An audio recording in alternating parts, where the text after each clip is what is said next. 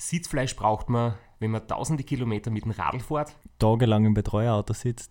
Oder sie einen Podcast anhört.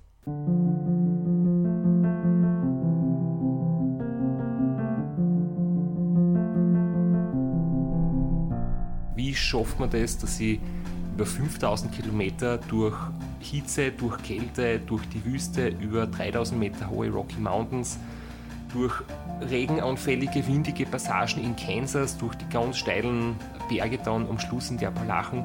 Wie schaffst du es, dass du da gesund durchkommst?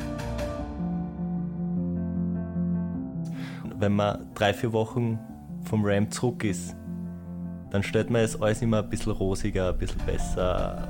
Man verklärt das Ganze ein bisschen.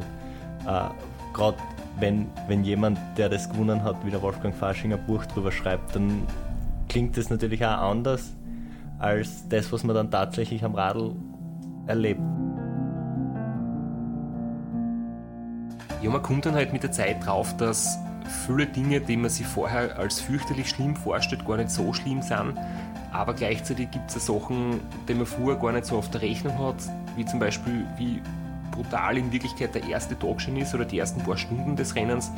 Das erlebst du dann erst, wenn du selber fährst und du denkst so, hey, eigentlich ist das ja viel ähm, schwieriger, als ich mir gedacht habe. Wir werden euch mitnehmen zum Race Across America, dem längsten und härtesten Radrennen der Welt. Euch teilhaben lassen an einer meiner bittersten Niederlagen, aber auch den Weg zurück und zu schönen Erfolgen zeigen, ein paar lustige Insider-Geschichten erzählen und mit authentischen Audiomitschnitte euch wirklich miterleben lassen, was meiner Crew und mir dort alles passiert ist. Wer sind wir eigentlich? Ich glaube, mein Gegenüber bedarf keiner weiteren Vorstellung. Christoph Strasser, sechsmaliger Race Across America Sieger, Speaker und Sieger des Veloblitz Frühjahrsklassikers. Und mir gegenüber sitzt der Flo Kraschitzer, seit 2015 Mitglied in meinem Betreuerteam, war mehrmals Race Across America und beim Race Around Austria dabei, ist aber selbst ein Ultramarathon-Finisher und er kann nicht nur die Geschichten aus der Sicht der Betreuercrew erzählen, sondern er hat als mittlerweile legendärer Kommentator unserer Live-Videos auch den Hashtag Yavui erfunden und ganz groß gemacht.